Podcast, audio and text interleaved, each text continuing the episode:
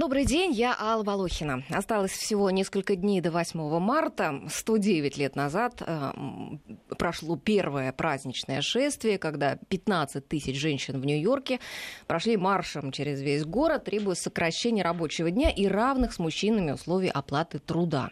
К сегодняшнему дню многое изменилось, однако по-прежнему женщины на равных позициях с мужчинами часто получают меньшую зарплату. На это жалуются и офисные сотрудницы, и звезды Голливуда. Кроме того, в нашей стране женщинам недоступны свыше 450 профессий, которые могут получить мужчины. Эти профессии входят в список вредных и тяжелых. Но составлен список был еще в 50-х годах прошлого века. В 2000 году к нему возвращались и утвердили заново. Однако автоматизация, роботизация и прочие процессы меняют условия труда. И вот имеет ли смысл сегодня продолжать решать за женщин, какую работу им выбирать? Не лучше ли требовать от работодателей улучшения условий труда? Или это правильно, такие ограничения? И вообще лучше, если женщина сидит дома и бережет семейный очаг? Давайте обсудим все эти вопросы с гостями нашей программы. Сегодня у нас в студии руководитель школы телохранителей и самообороны для женщин ОКО «Гора» Надежда Михайлова, старший дознаватель отдела надзорной деятельности и профилактической работы МЧС по Москве, подполковник, а, подполковник внутренней службы Татьяна Савельева, инспектор госинспекции по маломерным судам МЧС Екатерина Пронякина и директор Центра социально-трудовых прав, доцент кафедры трудового права Высшей школы экономики, кандидат юридических наук Елена Герасимова. Здравствуйте. Добрый день. Здравствуйте. Здравствуйте.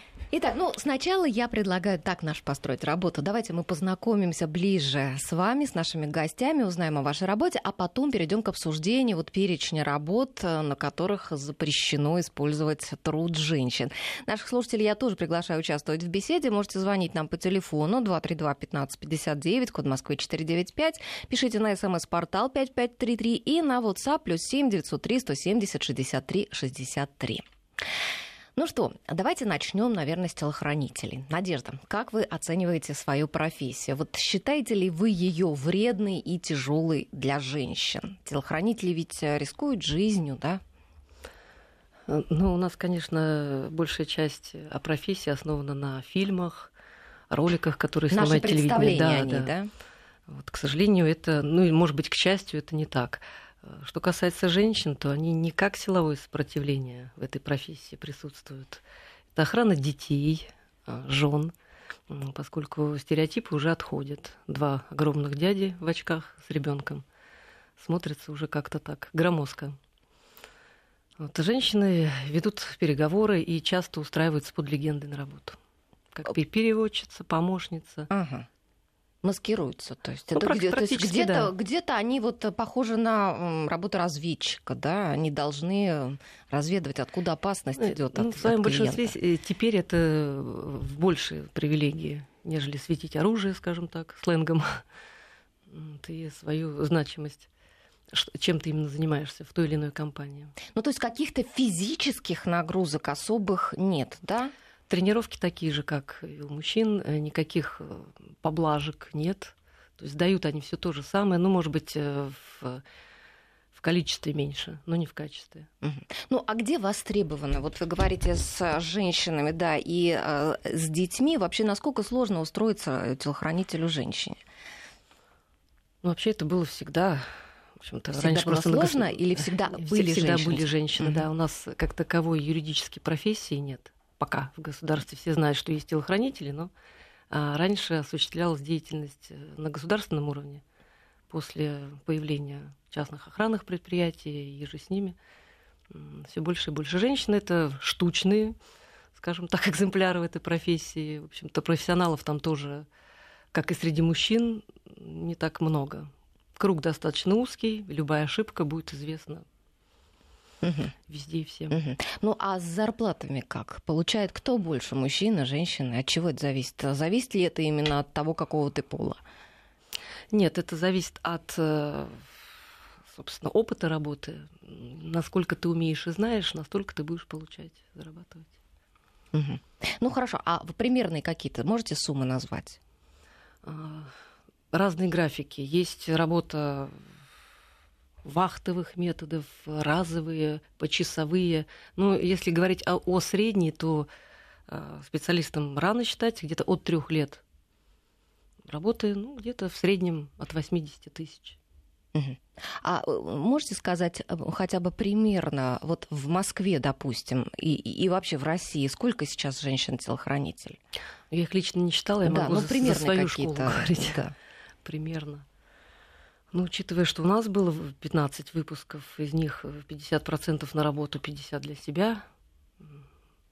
Что, такое, что такое 50 для себя? Ну, которые идут учиться в школу, чтобы просто обладать этими знаниями в жизни, а не работать в личной охране. Вот как. А зачем это требуется? Ну как же, экстремальное вождение. Просто для своего стрельба, собственного ребенка, что ли? Или? Да, конечно. Есть загородные дома, женщины сейчас водят автомобили, на них тоже нападают. Естественно, они чувствуют себя намного увереннее угу. после обучения. Так, понятно. А вот э, вы свой бизнес, да, э, организовали? Я бы сказала, это как передача опыта. Бизнес все таки это в нашей стране Но, тем громко. не менее, тем не менее. Вот вы конкурируете в этом бизнесе с мужчинами, да? Нет, мы не, не, мы, мы у не вас можем своя конкурировать. Ниша, да? Ну, здесь нет такой конкуренции с мужчинами, это, это невозможно. Физически мы всегда будем уступать им. Говорить, кто лучше, кто хуже, есть слово профессионалы, и они, естественно, также относятся. Обыватели, да, зачем, куда? Нужно быть босой, беременной дома на кухне. Угу. А, теперь а, к службе спасения давайте мы перейдем. А, а, у нас не, не впрямую да, служба спасения, а у нас Екатерина Пронякина, инспектор госинспекции по маломерным судам. Это, Катя, расскажите, пожалуйста, это вот вы инспектируете да, безопасность это государственный надзор угу. за маломерными судами. То есть э, впрямую это как раз те самые гидроциклы, катера, яхты, все, что относится к маломерным судам, длиной до 20 метров, э, входит в наши как раз э, непосредственные обязанности и при патрулировании. Все эти суда осматриваются нами и ведется непосредственный контроль и надзор Угу. То есть вы осматриваете вот тоже, да, у вас как там экипаж? Э, да, конечно. Расскажите. У нас при патрулировании есть несколько экипажей. То есть вся Москва разделена на э, инспекторские участки. В каждом участке есть два патрульных экипажа. Экипаж состоит из двух инспекторов.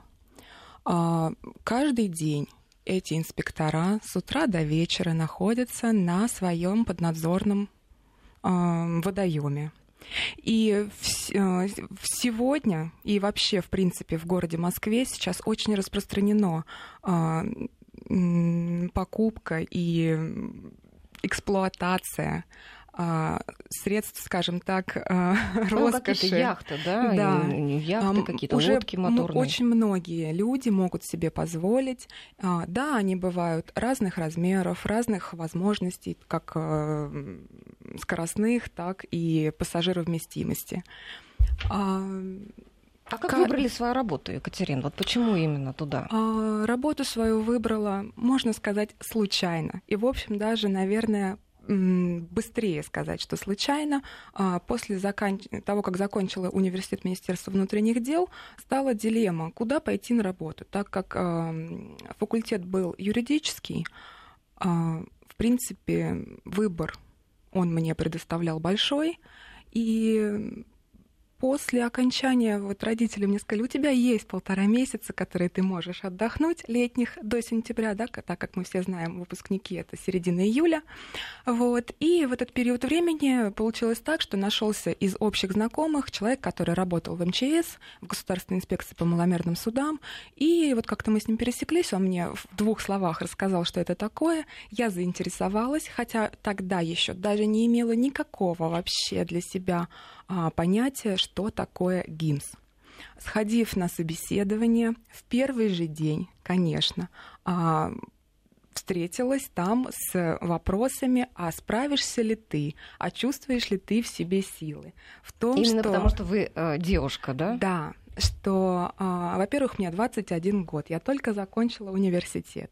Это моя первая работа, скажем так, основательная, да, к которой вот я начала подходить а, с этих собеседований. И когда руководители, а их было трое передо мной сидящих, а, тестировали, задавали вопросы и пытались поймать меня там, да, на каком-то слове, что я боюсь, что я не готова, что я попробую. Нет, этого не было, и была только уверенность и желание. Вот. А так как работа в государственной инспекции делится все-таки на две части, это практическое на воде, да, непосредственное патрулирование и инспектирование. Ну, то а есть, есть фактически вы вот э, то, что мы э, все автомобилисты знаем, да, ГИБДД на дороге останавливает водителей, то же самое вы занимаетесь этим на воде. Ну, если проще говоря, то да. Конечно, мы точно так же следим за соблюдением правил да, э, недорожного движения, угу. а все-таки на воде есть свои правила. Э, их каждый ну, судоводитель ну, попроще, обязан да, светофоров знать. нет. Ну, как светофоров нет. Светофоры есть. Светофоры есть, э, когда вы подходите к шлюзу, mm когда вы проходите мосты.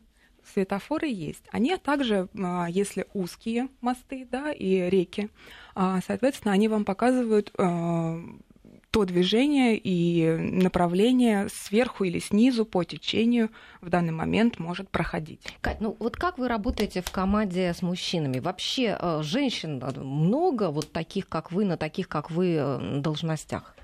А, должность у меня государственного инспектора. Она распространена в государственной инспекции, но а, отличительная черта именно меня в ней а, только то, что я являюсь единственным инспектором женщиной, девушкой на воде. Вот в патрулировании, да. Ну, Это вот у нас такая, в Москве, да? Да, в Москве я пока одна. Вот. А почему, Кать, не идут или не берут женщин? Женщин берут, женщины идут, вот, но, наверное, в первую очередь это, конечно, а, внутренняя готовность и способность быть постоянно в драйве, постоянно на работе, что у нас не бывает а, общепринятых выходных. Все наши выходные и праздники, точнее, ваши выходные, как гражданского населения, и праздничные дни — это наши рабочие дни. И немногие женщины, а в будущем мамы там, да, а, готовы пойти на то, чтобы свои выходные дни семейные выходные дни проводить на работе. Да мы все тут такие вот э, почти что в студии. Вот поэтому... Так что достаточно много.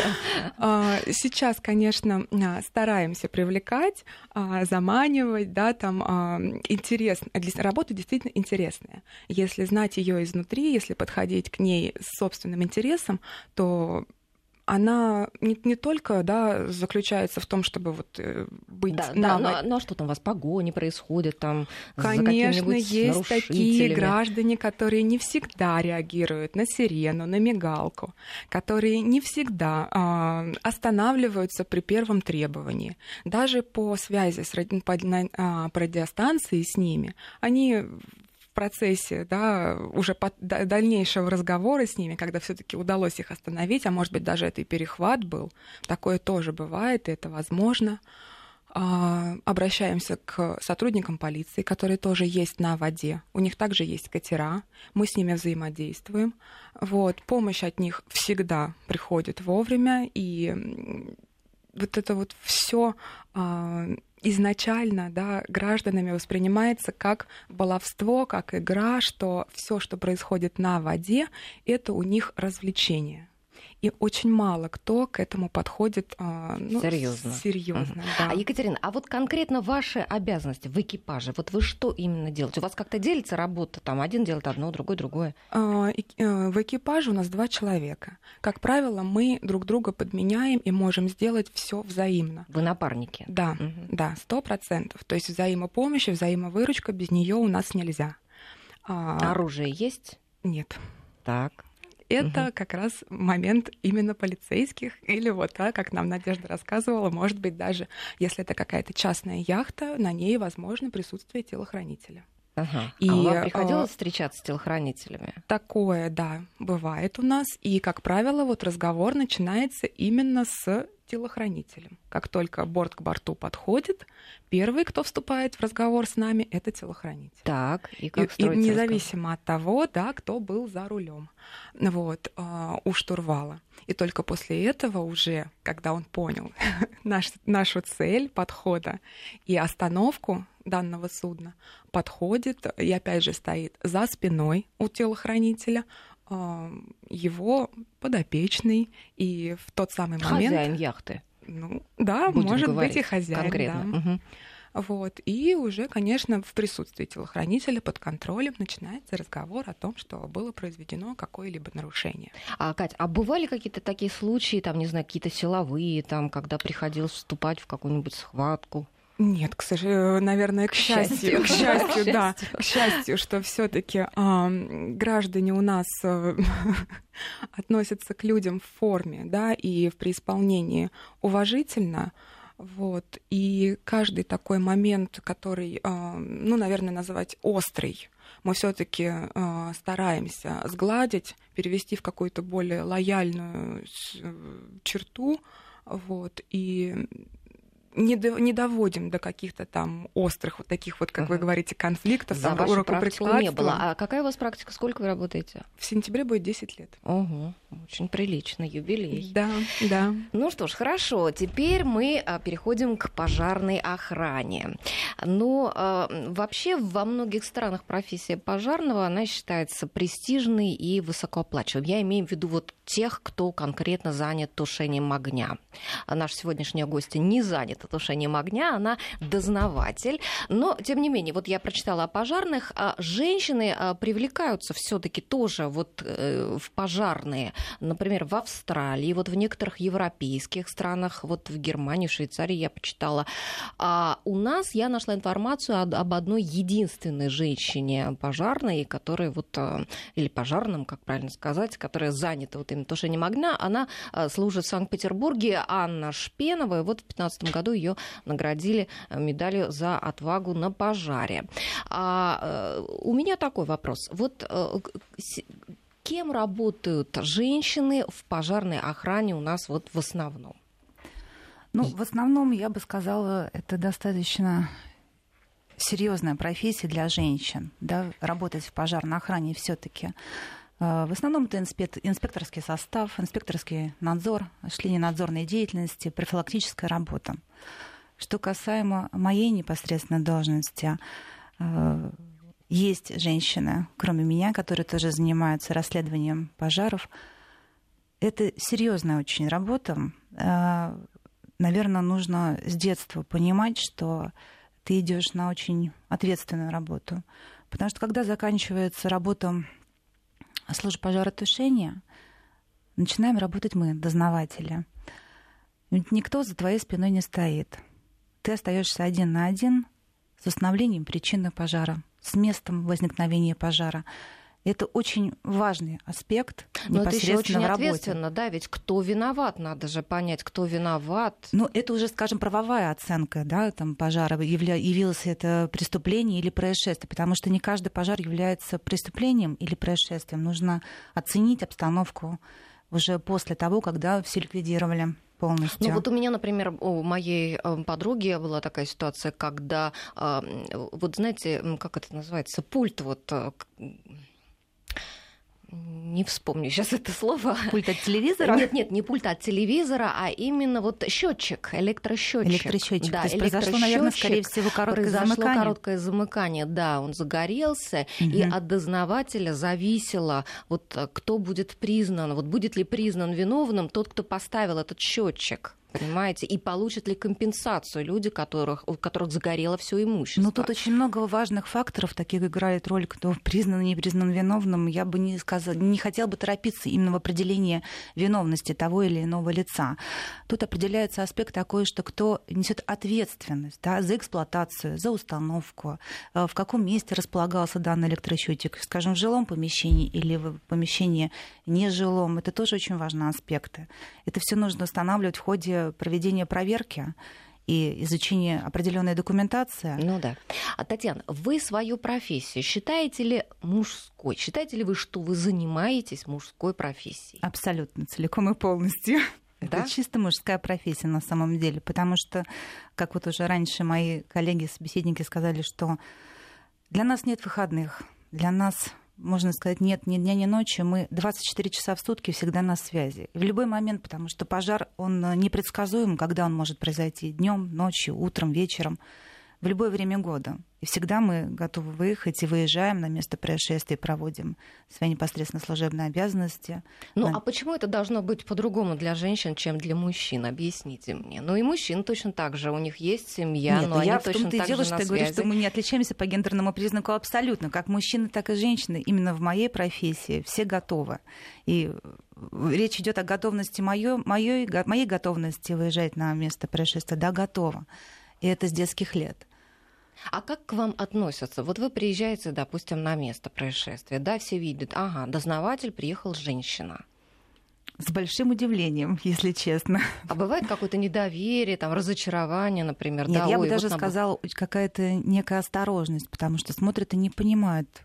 Женщина работает, во-первых, в боевой форме одежды. Да, не всем изначально ясно, что это женщина, потому что когда уже начинается какой-то диалог с очевидцами на месте происшествия, тогда уже понимают, что да, это женщина. Конечно, удивление. И все задают, поверьте, этот же вопрос. Как вы работаете на этой службе? А по отношения, а отношения, вот, скажем, там, коллег, сослуживцев, есть какая-то э, конкуренция вот между женщинами и мужчинами? Вы вообще конкурируете на, раз, на равных или все-таки не совсем? Ну, я бы сказала, что это здоровая конкуренция. И даже, может быть, не конкуренция, а, скорее всего, взаимовыручка и взаимопомощь. Потому что э, работать э, единично — это очень сложно. Работают все в комплексе. И инспектор, и дознаватель, и, соответственно, руководитель, который подскажет и поможет, и направит в нужном направлении, да, где-то определенных местах. Ну, а Вот. карьеру сделать? Вот сделать карьеру женщине вот э, в ваших, вашей сфере. А, Тяжело, трудновато. Мужчин больше продвигают, да? Ну, отчасти где-то да.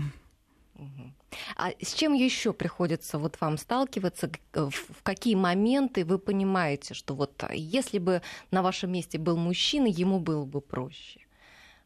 Ну, таких даже моментов, если честно, вообще в, в моей практике не возникало.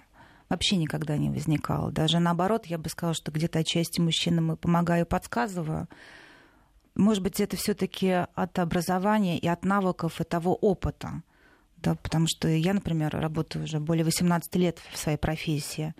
И, естественно, когда приходят молодые сотрудники, я даже своим взглядом оцениваю обстановку и вижу, что здесь нужно помочь, здесь нужно направить. И конкуренции особо нет. Ну, а вот женщин в вашей профессии, их как? Вообще много, мало? Приходят ли они? Приходят, да, девушки приходят, приходят достаточно грамотные сотрудники. Кто-то продолжает работу, кто-то, к сожалению, а может быть и к радости для себя остается домохозяйкой. То есть, ну, это уже настолько индивидуально и лично. Все Ну, по-разному. Ну, женщин не так много, да? Нет, не очень много на Много, самом деле, мало. да. Прямо да. скажем, мало. Мало. Мгм. Ну что ж, хорошо. Сейчас мы с вами прервемся на две минуты на новости. Я напоминаю, что сегодня э, мы обсуждаем э, женщин в мужских профессиях. а, И э, у нас в студии гости Надежда Михайлова, Татьяна Савельева, Екатерина Пронякина и Елена Герасимова. Итак, я напоминаю нашим слушателям, что мы а, принимаем ваши вопросы, а, ваше мнение. Можете нам звонить по телефону 232-1559, код Москвы 495. Также пишите на смс-портал 5533 и на WhatsApp а, 903-170-63-63. И одно сообщение от нашего слушателя. Андрей нам написал, на мой взгляд, написал шовинистическое сообщение. А, Хотелось бы спросить, если женщинам платят меньше, то почему, возможно, это из-за того, что она хуже работает? Если женщина меньше зарабатывает и не меняет работу, это значит, что ее все устраивает, и она согласна с тем, что она работает хуже мужчины. Ну, давайте попросим ответить на этот вопрос директора Центра социально-трудовых прав и доцента кафедры трудового права Высшей школы экономики Елену Герасимову. Елена, как вы считаете? А, Хороший вопрос. А, действительно, у нас получается, что женщины в России зарабатывают в среднем намного меньше, чем мужчины. А, вот по а, данным даже официальной статистики российской, разрыв в оплате мужчин и женщин составляет в последние годы где-то от 25 до 30 процентов. То есть женщины на 25-30 процентов меньше получают, uh-huh. чем мужчины. При этом связано ли это с тем, что она вопрос, работает? Вот с чем это связано, да. да, потому что обычно это может быть связано, например, с квалификацией, а, с уровнем образования, а, с тем, какую работу женщина выполняет. Вот здесь я хотела бы тоже очень интересные цифры привести.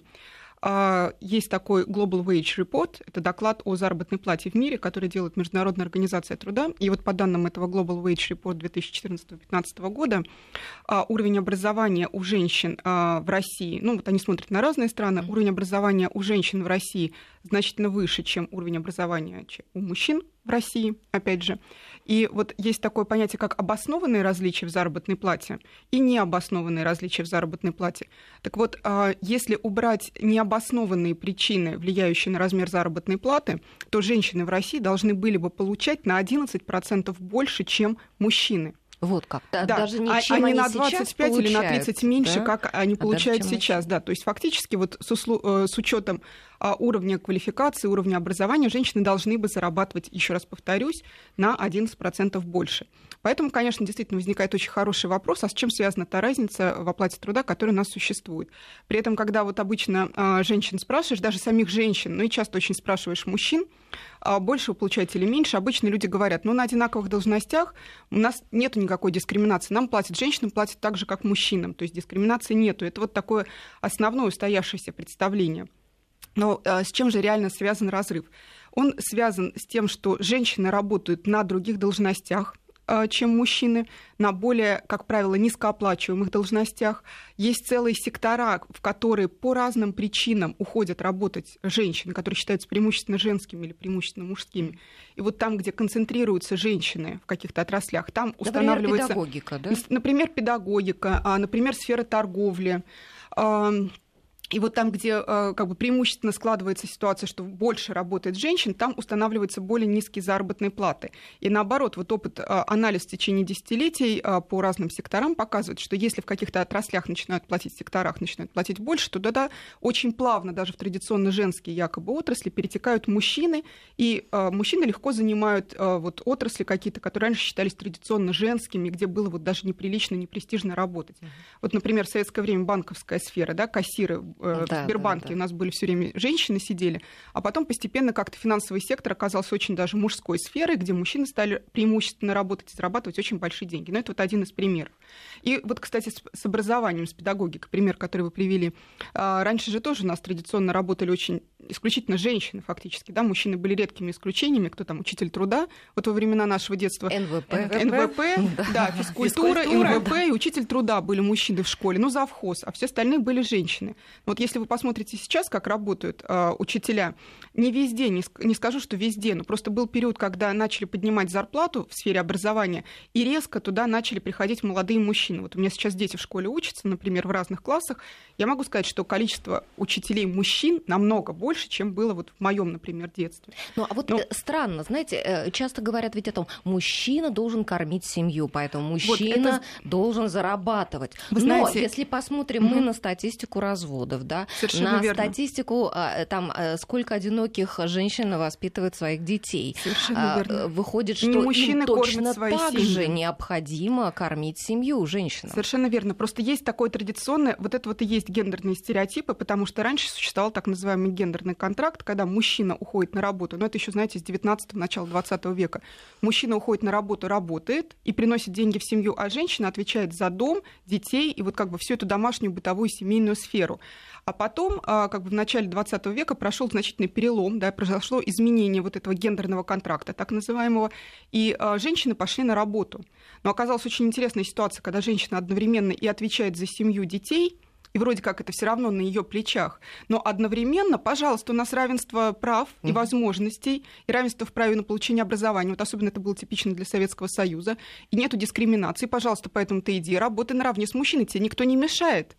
А, но при этом вот как бы психологически у нас в сознании, и это передавалось из поколения в поколение, до сих пор это транслируется и передается, женщина — это именно тот человек, который должен, ну, я уже не говорю про родить, это понятно, да, но как бы воспитать, взрастить и заботиться о семье и о детях. То есть, Конечно, получается, вся домашняя работа, да, вся домашняя работа, весь вот этот вот груз, он все равно оказывается на женщине.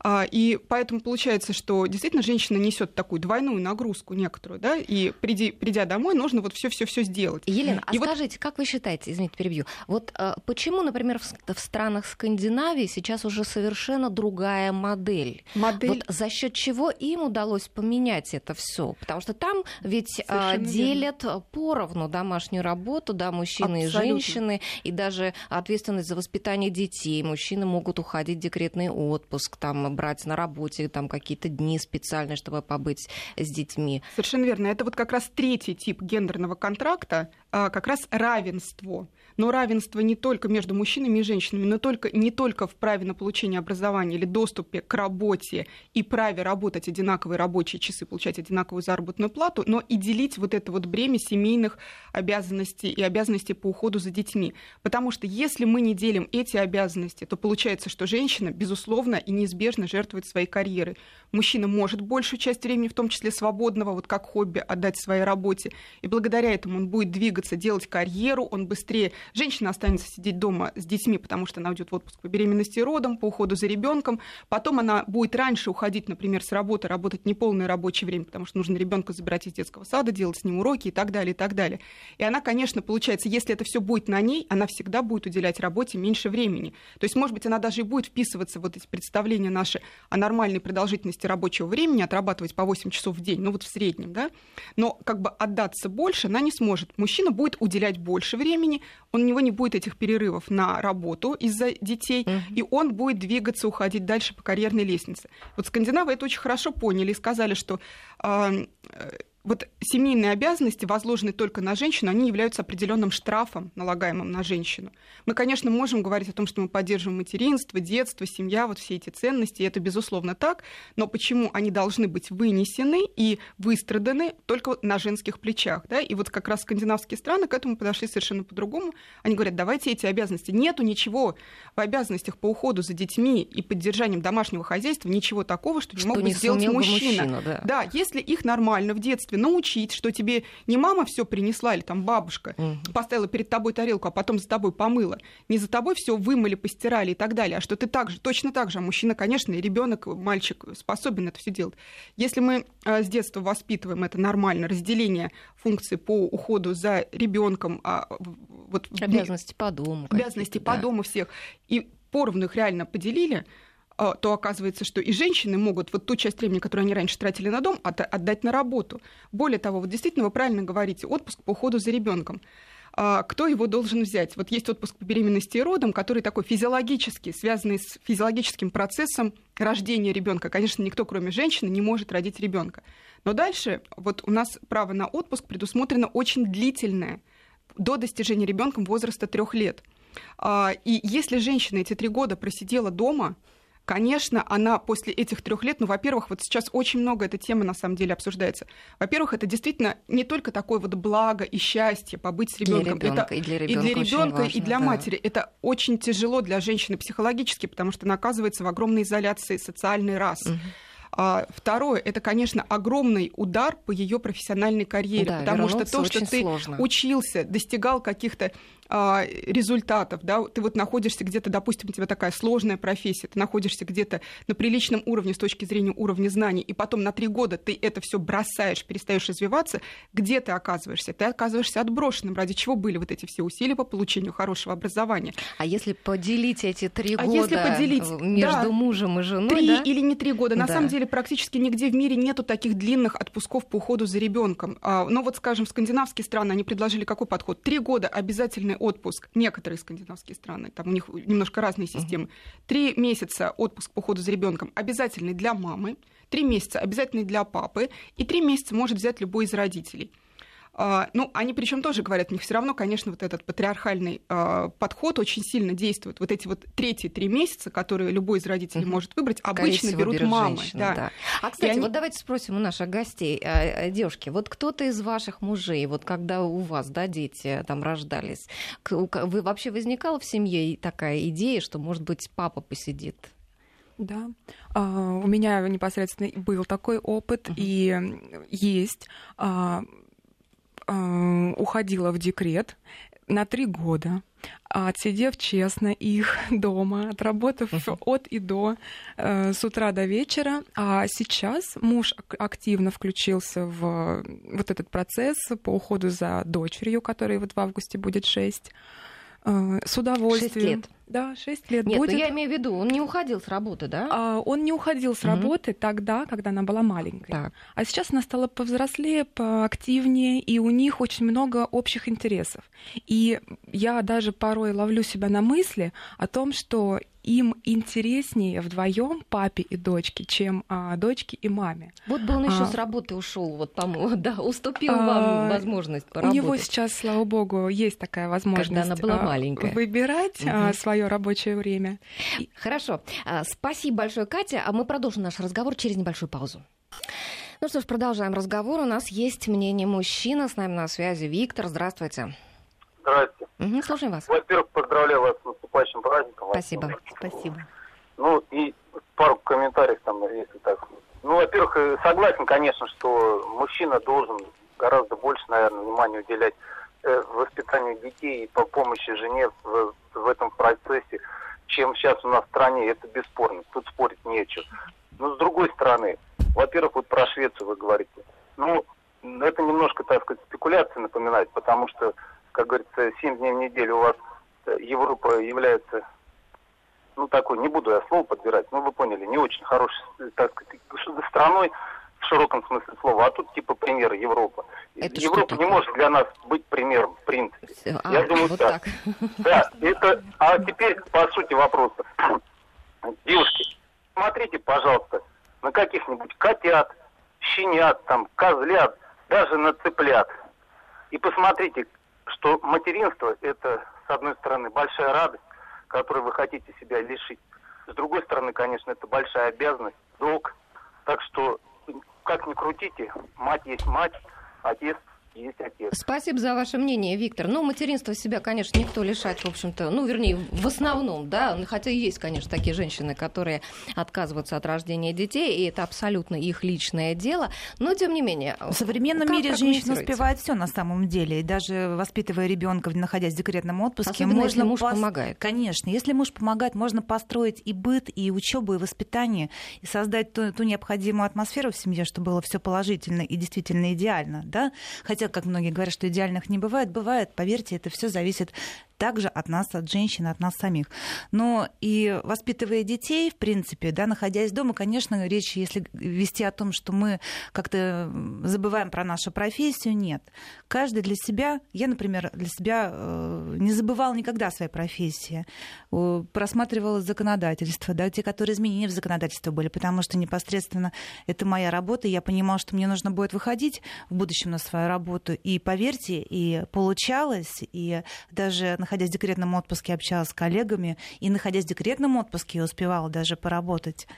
Это все зависит от, как, от женщин. Слушатель нам пишет, э, брал несколько раз больничные по уходу за ребенком, врачи косились, но оформляли. Виктор из Ростова. Ну, то есть даже, в общем-то, не готов вообще общество особенно-то к этому. Другой слушатель, из вашего ответа я понял, что женщины на одинаковых должностях зарабатывают одинаково, так, секунду. Но в среднем по стране появляется разница из-за того, что она а, сидит в декрете, а мужчина в это время работает. И еще этот слушатель написал о том, что, а, думаю, я смогу пойти в декретный отпуск, но вот моя жена планирует кормить ребенка грудью до двух лет, и я не могу ее в этом заменить. Ну, я могу вам сказать, уважаемый наш слушатель, а, что а, уже кормление грудью ребенка в этом возрасте это а, достаточно покормить утром и вечером, потому что в остальное время он уже будет есть какую-то другую совершенно еду, поэтому Поэтому вы прекрасно сможете заменить жену в декретном отпуске, если ну, вы вот только этого захотите. Если можно, я тоже прокомментирую. У меня на самом деле трое детей, и я всех кормила грудью, и тоже там первый ребенка до двух лет, и при этом я с шести месяцев работала полное время, и ничего не препятствует тому, чтобы продолжать кормление. Действительно, вот у нас как бы начинается вот эта а, логика и а, аргументация про то, что все-таки священный долг материнства, неразрывная связь матери и ребенка, нужно быть рядом с ребенком, никто не заменит мать ребенку, отлично заменяет и отец, если он нормально относится, а не сидит вот просто занимается своими делами, перетерпливает, пережидает это время. А, и э, тоже с точки зрения физиологической, далеко не все женщины, которые остаются с детьми до трех лет, до трех лет или даже до двух лет, кормят ребенка. У нас огромное количество женщин переходит на искусственное вскармливание намного раньше. Получается, что это вот реально просто мы только сидим, сидим. А, Евгений еще у нас на связи. Здравствуйте. Здравствуйте. Угу, слушаем вас. А, Милые дамы, всех с наступающим праздником. Спасибо, вы спасибо. наше украшение, а только на вас и молимся. Но у меня вопрос, вы зачем природу ломаете? Так, а, зачем вы а что конкретно? Конкретно вы нам скажите. Ну, хорошо, приведите мне пример, где в живом мире, где вот так вот а, вы пытаетесь а, гендерные различия поломать. То есть Маленькие дети, они, конечно, в первую очередь к маме тянутся. Когда они взрослеют, они, наоборот, к папе начинают тянуться. Ну, возьмите на это прайд львов, например – львица воспитывает ребенка, и только потом, когда он становится более-менее взрослым, он смотрит, как ведет себя лев, и им занимается лев. Спасибо, Евгений, за ваше мнение. Ну что, Елена, наука что скажет на это? Ну, Насколько мы отличаемся от львов и прочих животных? Мы все-таки отличаемся от львов и от прочих животных, и действительно, а, вот физиологически первые недели, когда женщине нужно восстановиться, какие-то, может быть, первые несколько месяцев, когда ребенок часто ест, если он находится на грудном вскармливании, действительно очень важно, чтобы он находился с матерью. Для этого нужно и важно создавать условия. Но вот период такого нахождения и период э, изоляции искусственной женщины от э, социума, от общества, от возможности работать, это не помогает ни женщине, ни ребенку, никому не помогает. И вот, кстати, тема, которую мы затронули, вы затронули в предыдущем угу. вопросе, но я ее пропустила, про то, что мужчина обычно содержит семью и так далее. Вот у нас в стране э, чуть ли не половина семей это неполные семьи, которые содержат женщины. Есть огромное количество женщин, которым вот сидеть, прошу прощения, в этом декретном отпуске до трех лет или даже до, до года или до полутора лет просто не на что, потому что, ну, вот как ни крути, для крупного города государственные пособия, которые выплачиваются на период отпуска по уходу за ребенком до полутора лет на сегодняшний день, это не те деньги, на которые можно нормально содержать семью. Поэтому если тебя кто-то не поддерживает параллельно, ну, практически невозможно на эти деньги жить. Женщины вынуждены возвращаться на работу, но очень часто не могут, потому что им детей некуда деть. И здесь возникает вопрос вот про то, что вообще, если государство заинтересовано в том, чтобы нормально и женщин поддерживать, и материнство, и семьи, а, как раз очень важно развивать а, государственные учреждения по уходу, присмотру за детьми, в том числе маленькими, а не после трех лет, когда уже закончился отпуск по уходу за ребенком, и вот тогда, да, вот теперь тебе надо на работу. Мне кажется, надо психологию менять, потому что обратите внимание, да, да звонят мужчины, всего, и они да, твердо да. держатся, вот, Второй да, запас свои на самом деле, когда вот сейчас проводятся опросы женщин, большинство женщин, например, в Москве говорят, что они не хотят сидеть до трех лет. Большинство женщин готовы выходить на работу, вот э, иногда точно после достижения ребенком года, очень часто даже раньше года, потому что они дорожат своей профессией, они дорожат работой, они не хотят потерять квалификацию, они не хотят потерять свои деньги, но им просто очень часто некуда деваться, потому что они не могут отдать ребенка, а, нету мест в бесплатных э, яслях, а, например, бабушки, дедушки не помогают, вот этот вот межпоколенческий контракт тоже сейчас перестал работать,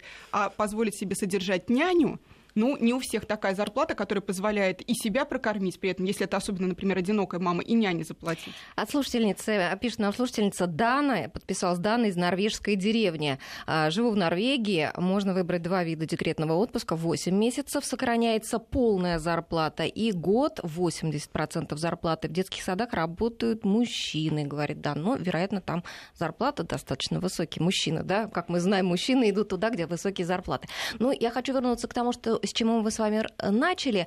Вот, э, перечень работ, да, при выполнении которых запрещается применение труда женщин. Да? Вот сейчас правительство хочет пересмотреть этот перечень и какие-то работы исключить оттуда. Но э, я, просто несколько работ перечислю, какие там есть для, понимания.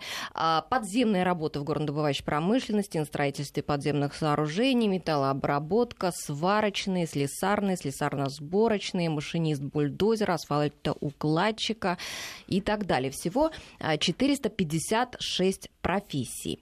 А, э, как вы считаете, вообще вот сегодня необходим такой список? Если женщина хочет получить э, профессию, там, несмотря на то, что она там связана там, с каким-то риском, да, может быть, с какими-то физическими нагрузками и так далее, а, может быть, э, пусть она сама решает, или это должно регулировать государство? Вот как вы считаете? Ну, я считаю, например, что отчасти, может быть, это должно регулировать государство, но в большей степени, конечно, это право женщины, это право женского выбора, потому что ограничение физического вреда да, и возможность физичес... по физическому состоянию, порой э, женское физическое состояние гораздо во многих случаях бывает лучше, нежели чем мужское физическое состояние угу. здоровья.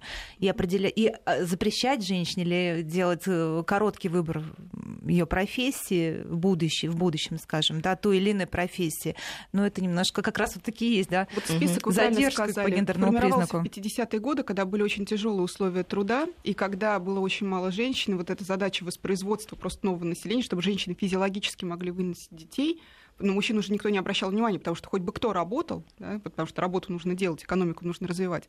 Ситуация очень сильно изменилась с тех пор. И, во-первых, а, меняются условия труда мужчин и женщин да, на, на этих профессиях, на этих должностях меняются. А, во-вторых, а, стали намного больше задумываться о том, а почему, собственно, мы охраняем а, здоровье и труд именно женщин. Женщин ограничиваем от работы в этих условиях. Конечно, первоначальная цель была защита репродуктивного здоровья женщины. Но есть огромное количество, получается, работ, где женщинам можно, точнее, нельзя портить репродуктивное здоровье, а мужчинам можно. И у нас, на самом деле, в том числе и по этой причине, потому что мужчины работают в основном во вредных, опасных условиях труда, ну и потому что этот список, и потому что вот просто психология, в том числе по этим причинам у нас мужчины умирают намного раньше, чем женщины, продолжительность жизни намного короче.